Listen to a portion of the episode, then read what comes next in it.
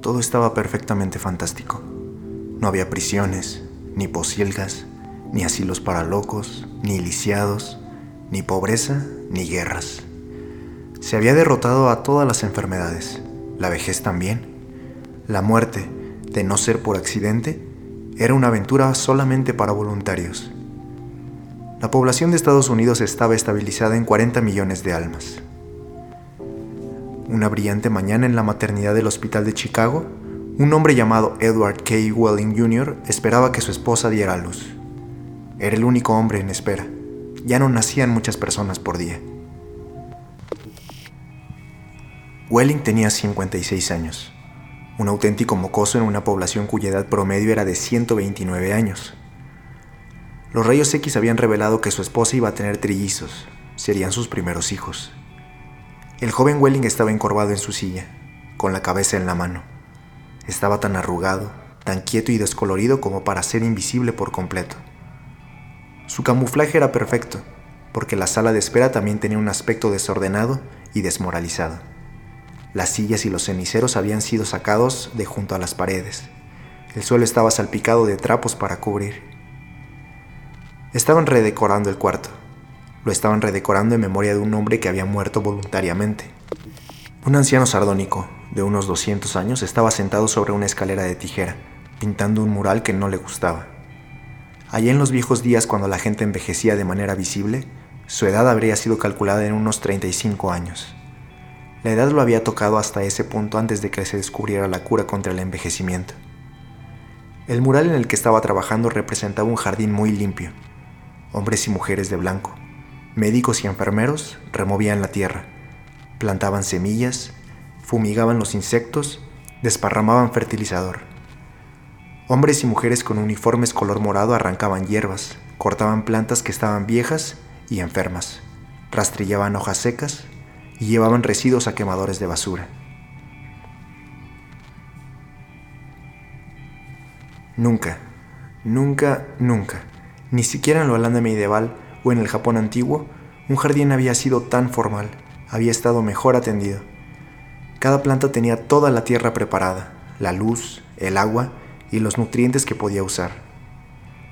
Una ordenanza del hospital llegó por el corredor, cantando bajito una canción popular. El ordenanza se fijó en el mural y el muralista. Parece tan real, dijo. Prácticamente puedo imaginar que estoy ahí. ¿Qué te hace pensar que no estás ahí? dijo el pintor. Le dirigió una sonrisa satírica. Se llama El Jardín Feliz de la Vida, ¿sabes? Está muy bien para el doctor Hitz, dijo el ordenanza. Se estaba refiriendo a una de las figuras masculinas de blanco, cuya cabeza era un retrato del doctor Benjamin Hitz, el obstetra en jefe del hospital.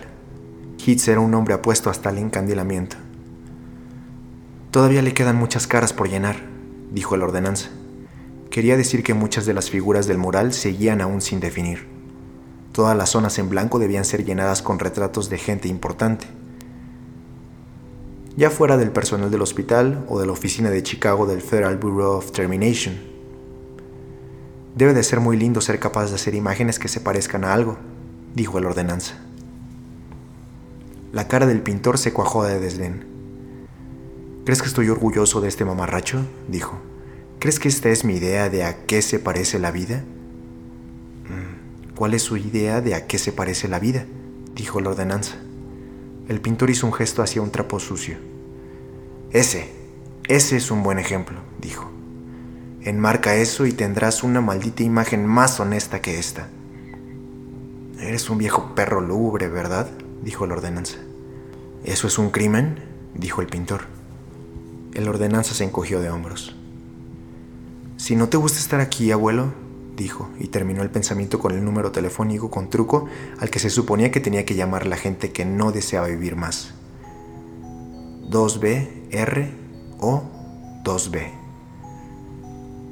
Era el número telefónico de una institución cuyos apodos ingeniosos incluían autoservicio, Berland, conservas, caja del gato, despiojador, salida fácil, adiós madre, vándalo feliz, bésame rápido, suertudo Pedro, antisarna, embolia, pare de llorar y qué me importa.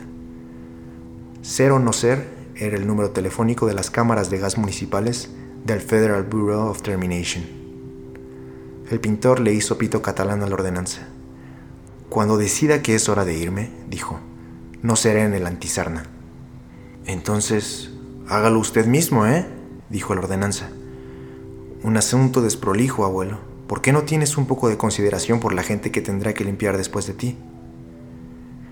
El pintor expresó con una obscenidad su falta de preocupación por las tribulaciones de sus sobrevivientes. El mundo podría arreglárselas con mucho más desprolijidad si quieres saber mi opinión, dijo. El ordenanza se rió y siguió adelante. Welling, el padre en espera, masculló algo sin alzar la cabeza, y después volvió a quedarse en silencio. Una mujer tosca, imponente, entró caminando a la sala de espera sobre tacos de aguja. Sus zapatos, medias, gabardina y gorra de ultramar eran todos color morado, el morado que el pintor llamaba el color de las uvas del día del juicio final. El medallón de su mochila morado era el sello de la división servicial del Federal Bureau of Termination, una isla posada sobre un molinete. La mujer tenía mucho pelo facial, un bigote inconfundible a decir verdad. Algo curioso en las azafatas de la cámara de gas era que, sin importar lo encantadoras y femeninas que fueran cuando las reclutaban, a todas les crecía bigote en unos cinco años. ¿Es aquí donde se supone que tenía que venir? le dijo al pintor. Gran parte depende de cuál es tu asunto, dijo él. No estás por tener un bebé, ¿no? Me dijeron que tenía que posar para cierto cuadro, dijo ella. Me llamo Leora Duncan. ¿Y usted de los tucanes? ¿Qué? dijo ella. No importa, dijo él.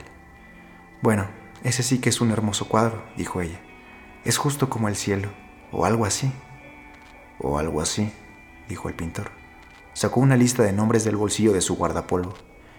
Duncan, Duncan, Duncan, dijo revisando la lista. Sí, acá estás. Tienes derecho a ser inmortalizada. ¿Ves por aquí algún cuerpo sin cabeza al que te gustaría que le agregue tu cabeza? Nos quedan algunos para elegir. La mujer estudió el cuadro sombríamente. Uf, dijo, para mí son todos iguales. No sé nada sobre arte. Un cuerpo es un cuerpo, ¿eh? dijo él. Todo bien. Como un maestro de las bellas artes, recomiendo este cuerpo de aquí. Señaló la figura sin rostro de una mujer que estaba llevando tallos secos a un quemador de basura. Bueno, dijo Leora Duncan, ese es más bien alguien de residuos, ¿no? Quiero decir, estoy en servicios, no me encargo de residuos. El pintor aplaudió con burlón deleite. ¿Dices que no sabes nada sobre arte y un aliento después demuestras saber más que yo? Por supuesto que una portadora de gavillas está mal para una azafata. Una francotiradora, una portadora, eso está mal en tu línea. Señaló una figura de morado que estaba arrasando la rama muerta de un manzano. ¿Qué te parece ella? ¿Te gusta un poco? Caramba, dijo ella, y se ruborizó y se puso humilde. Eso... eso me coloca cerca del Dr. Hitz. ¿Te molesta? dijo él. Demonios, no, dijo ella. Es... es un honor tan grande. Ah, lo admiras, ¿eh? dijo él. ¿Quién no lo admira? Dijo ella, adorando el retrato de Hitz. Era el retrato de un Zeus tostado, canoso, omnipotente, de 200 años de edad. ¿Quién no lo admira? volvió a decir. Fue el responsable de instalar la primera cámara de gas en Chicago. Nada me agradaría más, dijo el pintor, que ponerte cerca de él para toda la eternidad. A cerrar una rama. ¿Eso te parece adecuado? Es el tipo de cosa que yo hago, dijo ella. Era recatada con lo que hacía. Lo que ella hacía era hacer poner a la gente cómoda mientras los mataba. Mientras Leora Duncan posaba para su retrato, en la sala se aparecía de un salto el propio Dr. Hitz. Tenía más de dos metros de altura y bramaba con importancia logros y la alegría de vivir. Caramba, señorita Duncan, señorita Duncan, dijo e hizo una broma. ¿Qué está haciendo aquí? No es de aquí de donde se va la gente. Aquí es donde llega. Vamos a estar juntos en el mismo cuadro, dijo ella con timidez. Bien, dijo el doctor Hitz con entusiasmo. Y dígame, ¿no le parece un gran cuadro? Estoy segura de sentirme honrada de estar en él con usted, dijo ella. Déjeme decirle algo, dijo el doctor Hitz. Yo estoy honrado de estar en él con usted. Sin mujeres como usted, Este mundo maravilloso que tenemos sería imposible. La saludó y se dirigió hacia la puerta que llevaba a las salas de parto. Adivine lo que acaba de nacer, dijo. No puedo, dijo ella. Trillizos, dijo él. ¿Trillizos? dijo ella. Estaba exclamando por las implicancias legales de los trillizos. La ley decía que ningún niño recién nacido podía sobrevivir a menos que los padres del niño pudieran encontrar a alguien que se presentara voluntario para morir. Los trillizos, si es que iban a vivir todos, requerían tres voluntarios. Mm, ¿Tienen los padres tres voluntarios? preguntó Leora Duncan. Lo último que oí, dijo el doctor Hitz, es que tenían uno y estaban tratando de juntar a duras penas otros dos. Uf, no creo que lo logren, dijo ella. Nadie hizo tres citas con nosotros, nada más que simples a lo largo de todo el día, a menos que alguien llamara después de que me fui. ¿Cuál es el apellido? Welling, dijo el padre en espera, irguiéndose, con los ojos rojos y desaliñados. Edward K. Welling Jr.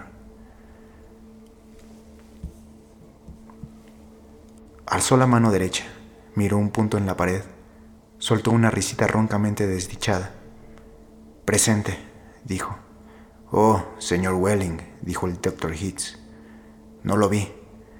El hombre invisible, dijo Welling. Acaban de telefonearme que han nacido sus trillizos, dijo el doctor Hitz. Están todos bien y también la madre. Estoy yendo a verlos ahora. Hurra, dijo Welling con voz hueca. Mm, no suena usted muy feliz dijo Hitz. ¿Qué hombre en mis zapatos estaría feliz? dijo Welling. Hizo un gesto con las manos para simbolizar la sencillez despreocupada. Todo lo que tengo que hacer es elegir cuál de los mellizos va a vivir, después entregar a mi abuelo materno al vándalo feliz y volver aquí con un recibo. El doctor Hitz se puso bastante severo con Welling. Se alzó sobre él ¿No cree en el control de la población, señor Welling? dijo. Creo que es perfectamente genial, dijo Welling tensamente. ¿Le gustaría volver a los viejos tiempos? Cuando la población de la Tierra era de 22 mil millones, a punto de convertirse en 40 mil millones, después 80 mil millones, después 160 mil millones. ¿Sabe lo que es una drupeola? dijo Hitch. Mm, no, no lo sé, dijo Welling malhumorado. Una drupeola, señor Welling, es uno de los pequeños nudos, uno de los granos pulposos de una mora, dijo el doctor Hitz. Sin control de la población, los seres humanos estarían ahora apretujados en esta superficie de este viejo planeta como drupeolas en una mora. Piensa en eso. Welling siguió mirando con ojos vacíos el mismo punto de la pared.